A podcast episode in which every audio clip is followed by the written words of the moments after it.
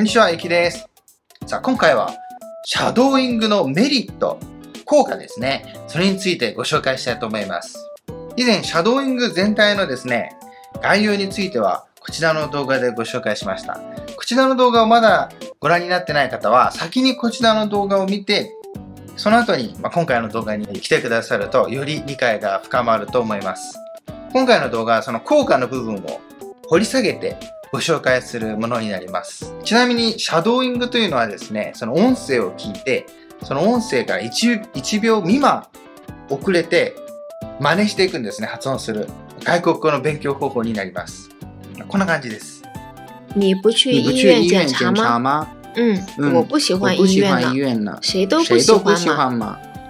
这里的医院我没去过，有点不放心。只要你愿意，我可以带你去啊。我去过呢。去过呢。你去过？去过啊？怎么样？怎么样？还好吧。还好吧。里面还算干净。干净。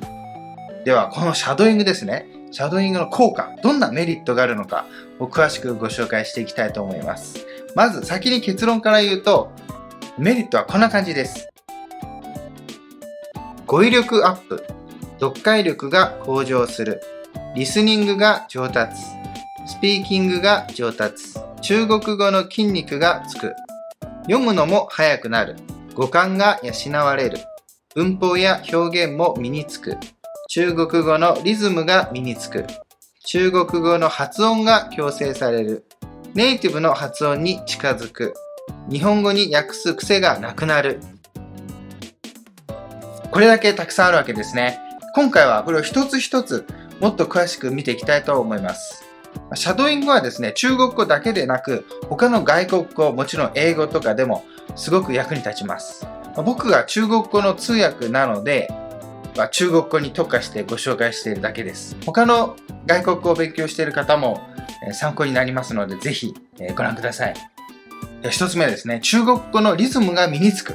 リズムはですね、例えば中国語の発音で一個一個の字が発音できたとしても、リズムがおかしければ、全体としては変なアクセントになってしまうわけですね。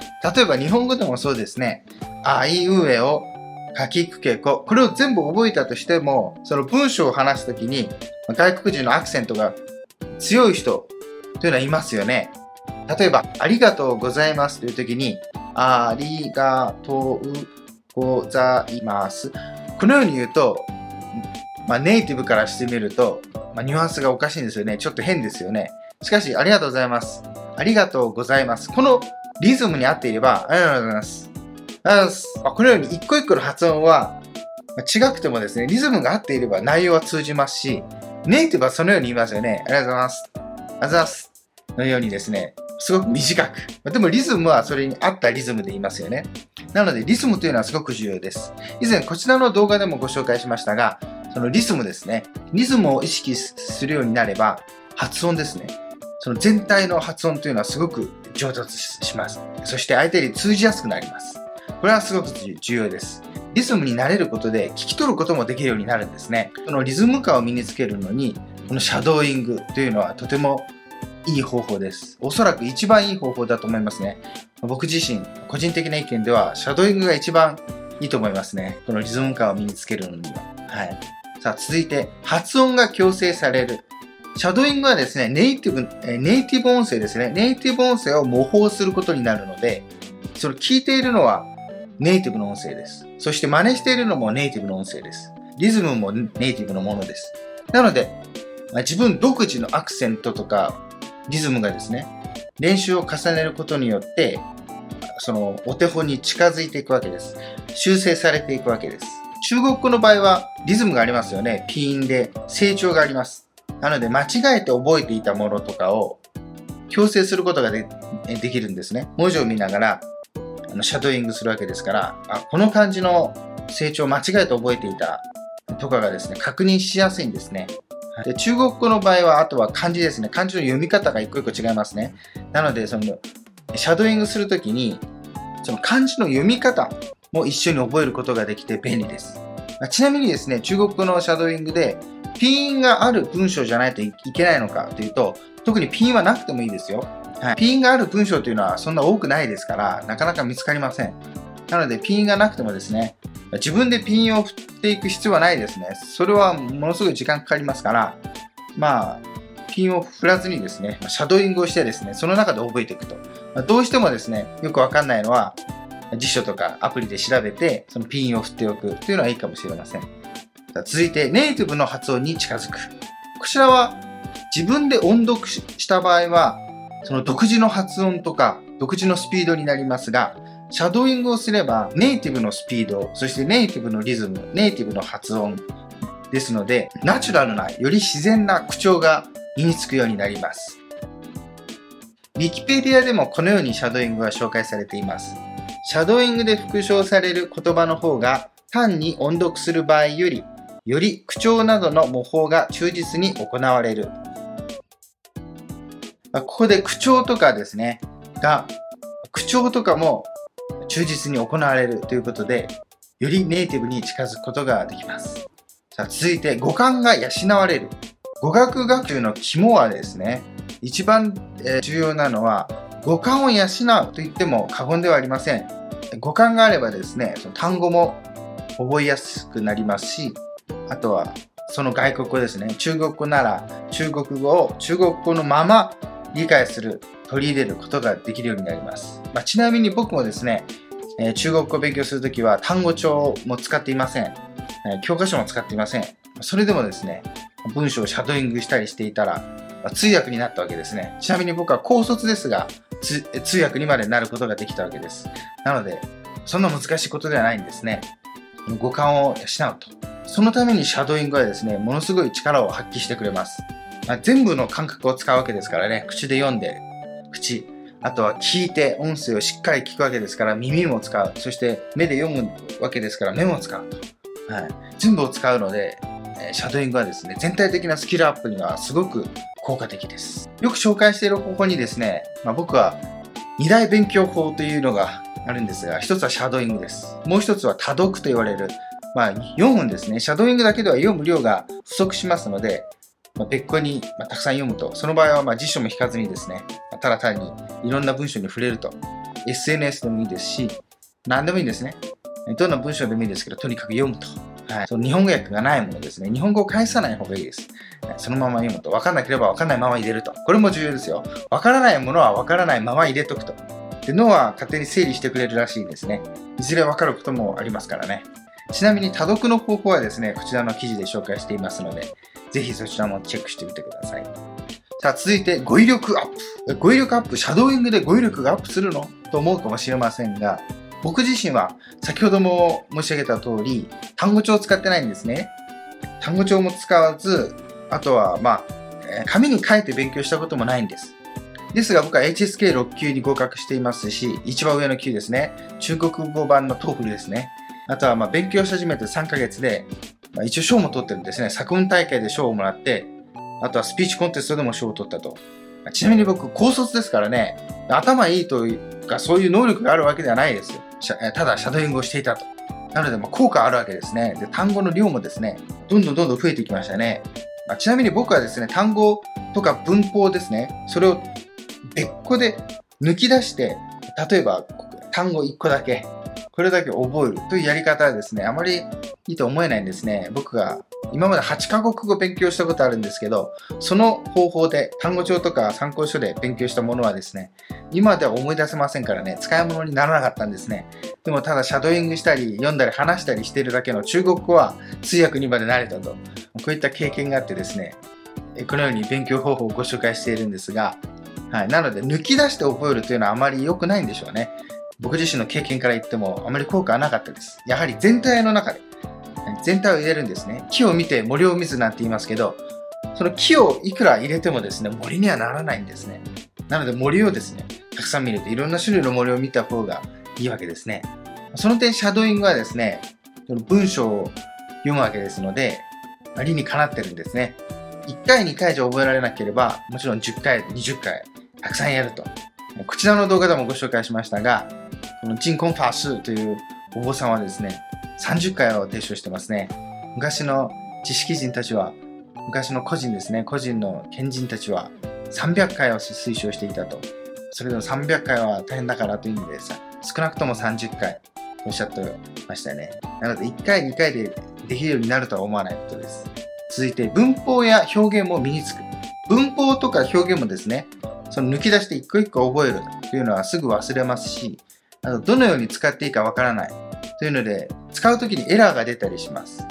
例えば、よく使う例なんですけど、僕は7年間日本語を教えてたんですね、中国で、中国の方に。その時にですね、単語帳で覚える人多いんですよ。例えばじゃあ、知ります。知道って書いてあるんですね。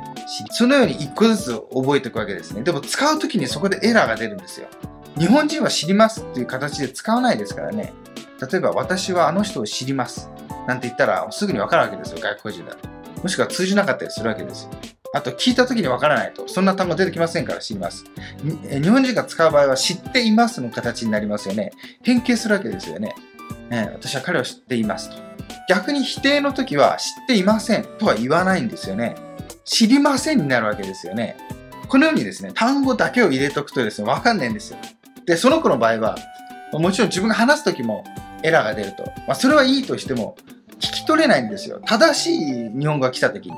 私は彼を知っていますなんてリスニングの問題であったとしたら、知っていますってなんだってなるわけですよ。なので、まあ、弊害になるわけですね。はい。聞き取れないと。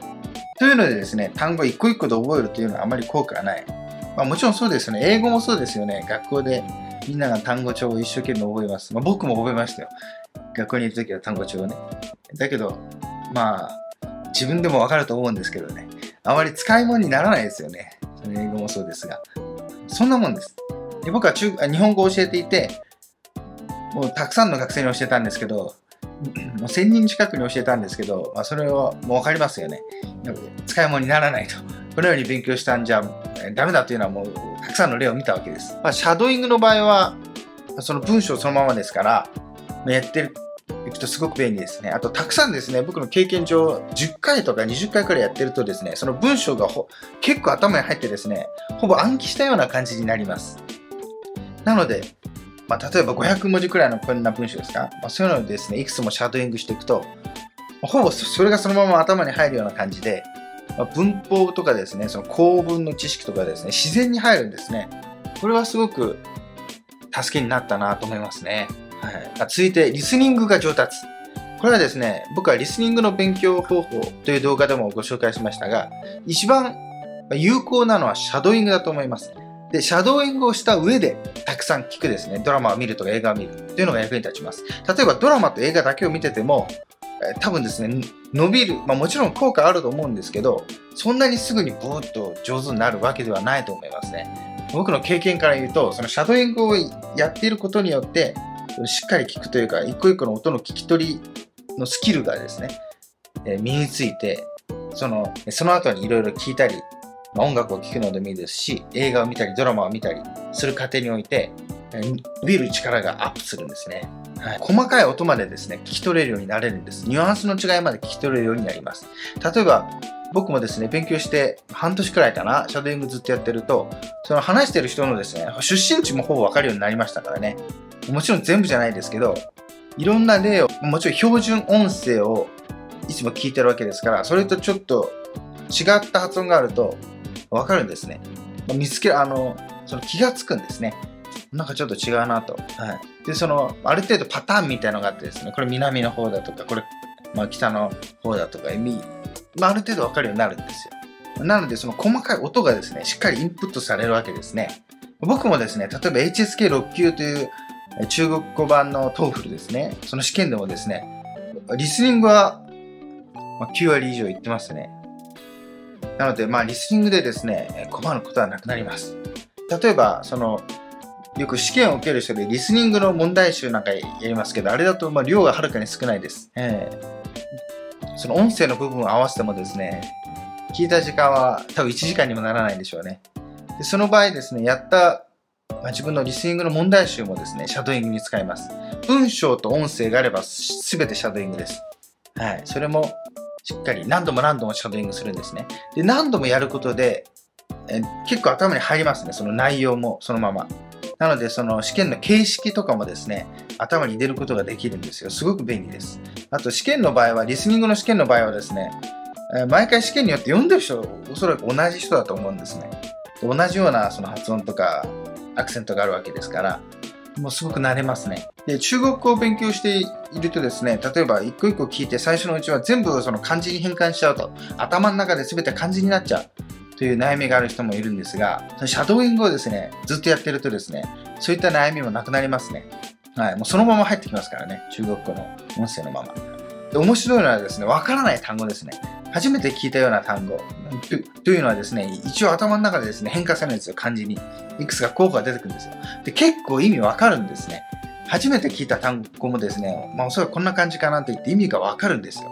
はい、そうなればもう結構、あの、結構なレベルだと思っていいと思います。その一つはシャドーイングでですね、音を聞き取る力というのが身についているから。あとは、まシャドーイングで大量の文章が頭に入ってますから、まあ、その中から脳がですね、勝手に類推してくれるわけですよ。それはすごく効果的です。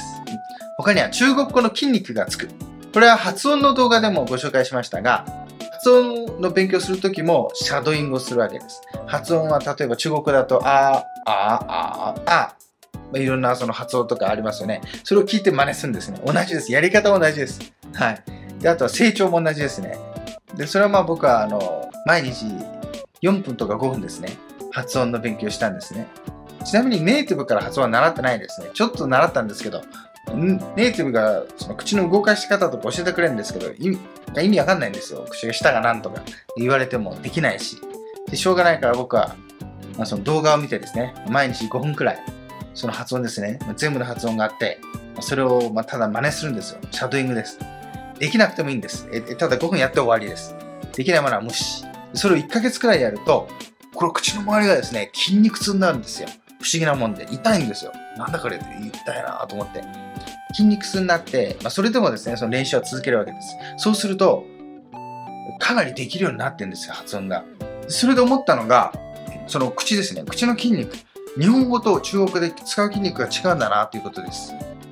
なので中国の発音ばっかりやってると、その筋肉が鍛えられて、で、その筋肉痛を経験して、まあ、さらにですね、続けていると、だんだんできるようになるんですよ。中国の場合は、うわとか、ふわとかいろんなあの発音があるんですけど、そういうのもですね、できるようになってたんですね。シャドーイングもですね、実践していただければわかるんですが、口が痛くなりますよ、最初。はい、なんか筋肉痛とか麻痺したような感じになります。これが、まあ、効果があるということですね。それで筋トレになるわけです。僕、最初の発音発音の練習でも、その発音だけの段階でまず一回筋肉痛になって、で、ある程度できるようになったと。それでもできない発音というのはありました。で、その後にシャドーイングをするようになって、文章のですね、文章のシャドーイングをするようになったら、また筋肉痛なんですよ。一度経験してるのに、またシャドーイングで筋肉痛を経験して、で、その後にですね、できなかった発音もだんだんできるようになりましたね。あとはリズムが、中国語っぽいリズムになってきましたね。なので、まあ、シャドーイングは筋トレみたいなもんですね。で語学をですね、勉強している方はですね、まあ、毎日と日課で朝10分でもいいので、シャドーイングっていうのを取り入れるといいと思います。次は、スピーキングが上達。これはですね、たくさんの文章ですね。文章とか表現、シャドーイングしてると、まあ、先ほども言いましたが、自然に頭の中に入って何度もやってると脳は覚えてくれると。ストックが増えるわけですね。そういったストックが増えることで話すときに自然に出てくるんですね。あれは不思議ですね。自分で考えなくても自然にあの話せるようになるんですね。なんか自然に出てきた時は驚きましたね、最初は。はい、あれこんなこんな表現自然に出てくるんだみたいにで面白いのはですねそういうのをたくさんシャドーイングしてると頭に入りますよねそうすると覚えやすくなるのかな？脳がそういうのを中国語の文章を覚えやすくなるのかわかんないんですけど他の人とコミュニケーションするときにその人が言ったようなフレーズっていうのがなんかすぐ入るんですよそれを次に自分が使ってたりするんですねあれは不思議ですねやっぱりまあシャドーイングして音として大量に頭に入れてるとそんなようなスキルが身につくんでしょうね。で、僕、他にもですね、その幼児、子供が語学を学習するというので何かの本で読んだんですが、詳しく具体的には覚えてないんですけど、その小さい子供ですね。移民の子なんですね。移民の子、アメあのスペイン語を話すですね。ヒスパニックですね。つまりスペイン語を話す。で、アメリカに住んでるという移民の方ですね。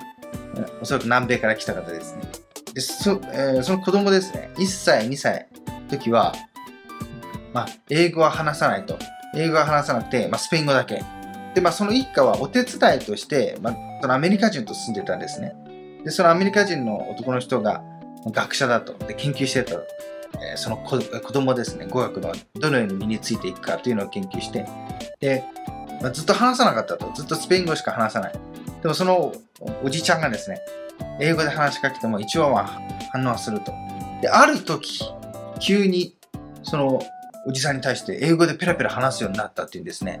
で、その学者がですね、そのおじさんですね、結論付けたことは、音として大量に頭に入れて、まあ、そのストックを作っていると。で、そのストックが溜まった途端に、その文章を組み立てられるようになって話し出す。なんて言ってましたね。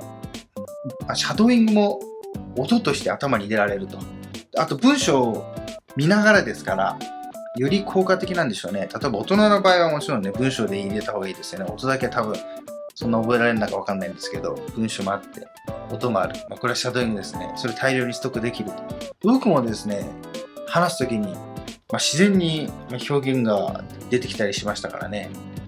まあ、不思議ですよね。これが五感っていうんでしょうかね。あと面白いのは、その試験とかでですね、穴埋め問題とかあるじゃないですか。あの穴埋め問題で、なんだかよくわかんない問題でも、これはおかしいな、これはおかしいな、これはおかしいと。これはしっくりくるなというので選んで正解というのもたくさん経験しましたね。はい。なので、えそう考えるとやはり、たくさんの、ま文章とか音をですね、ストックして、しておくと、その正しい中国語ですね。正しい表現ですか？でそれに照らし合わせれば正しい正しくないの判断もできるようになるんですね。はい。これ面白い経験でした。続いて、読むのも早くなる。これは、シャドーイングではですね、ネイティブ音声ですね。そしてスピードは調整しませんよ。あの遅くしたりすると、はあの音声で加工が入りますから、ちょっとおかしくなりますから、そんなしない方がいいです。そのまま。そのままのスピード。最初はもちろん早く感じますが、慣れるまで何十回もやるんですね。たくさんやるっていうのが前提ですからね。で、最初はですね、文字を目で追うのも大変です。結構速いスピードで読み読みますからね。それでも、まあ、たくさんやりますから、10回もやってれば、目も慣れるんですね。耳も慣れます。そして、シャドーイングもだんだん追いつくようになります。そして目も慣れます。目も慣れるってどういうことかというと、そのスピードで読むようになるんですよ。こうやって。うーと。なのでよくある、後ろに戻ってなんとか、これが何、えー、動詞だ？なんとか、こんなことはしないんです。ただ、ブーって読むんです。そのまま読む。で、力が身につきます。で、これはすごく重要です。話すときもそうですよね。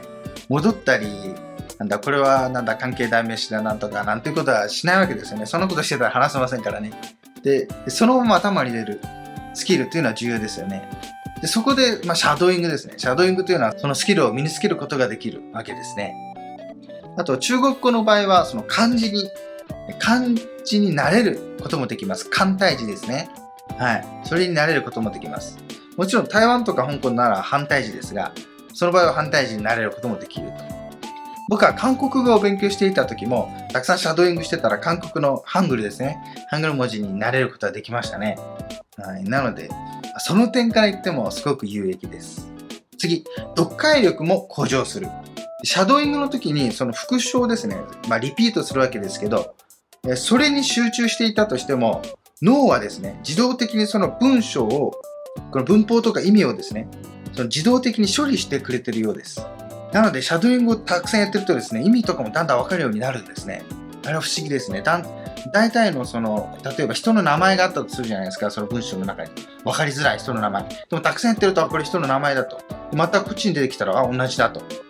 10回くらいやってるとですね、わかるようになんですね。あ、これはこれか。場所の名前も同じですね。2つくらい出てきたら同じようにわかるようになるんですよ。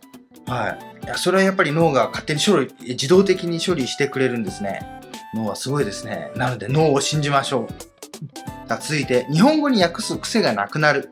英語を勉強している場合はそうでしょうかね。日本語に訳す癖。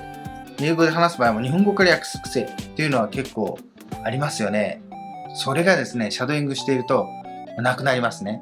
その訳していくと表現というのはやはり日本語と、まあ、英語もそうですし、あと中国語もですね、全然違うんですよ。表現する、そう表現の仕方っていうのは違うんですね。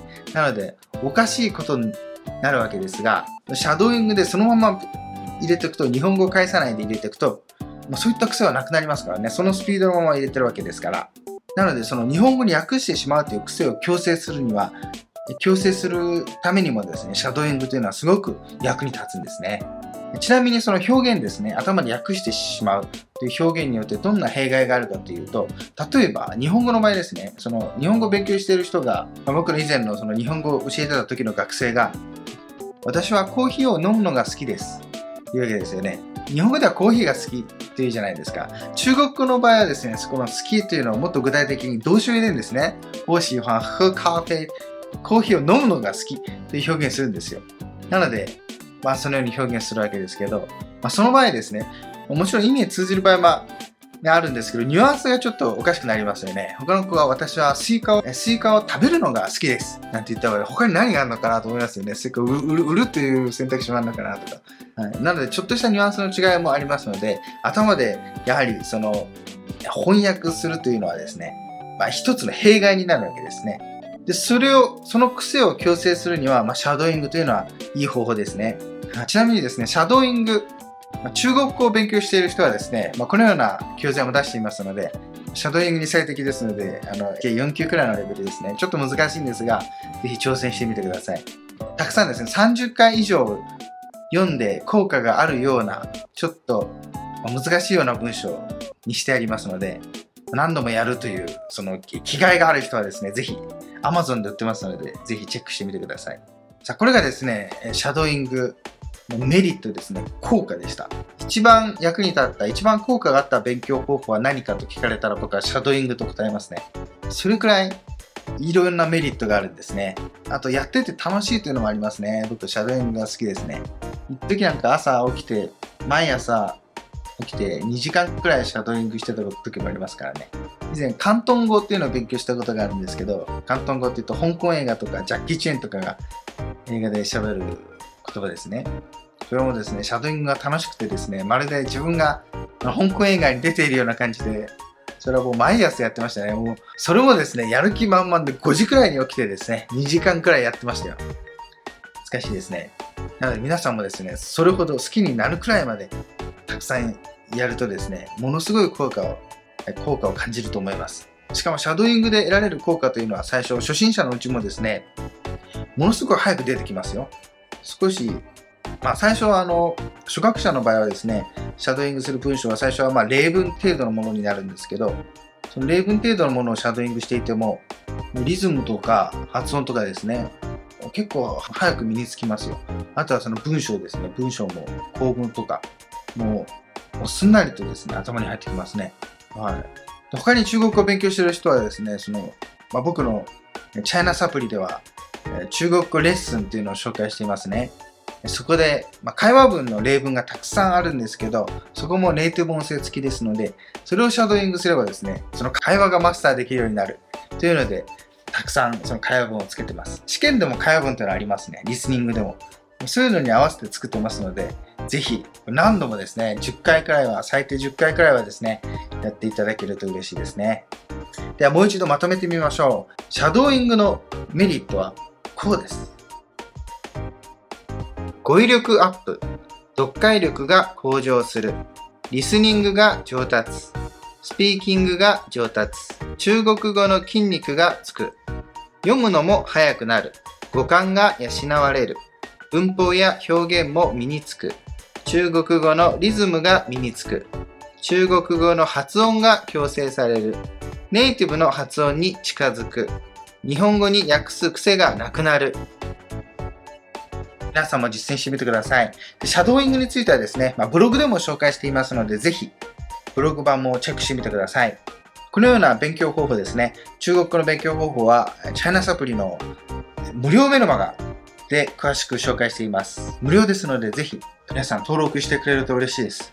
ちなみに、皆さんは無料ですが、僕はこのメルマガに月3000円払ってますからね。ぜひ今のうちですよ。今のうちは無料ですよ。はい。いずれ有料になるかもしれませんよ。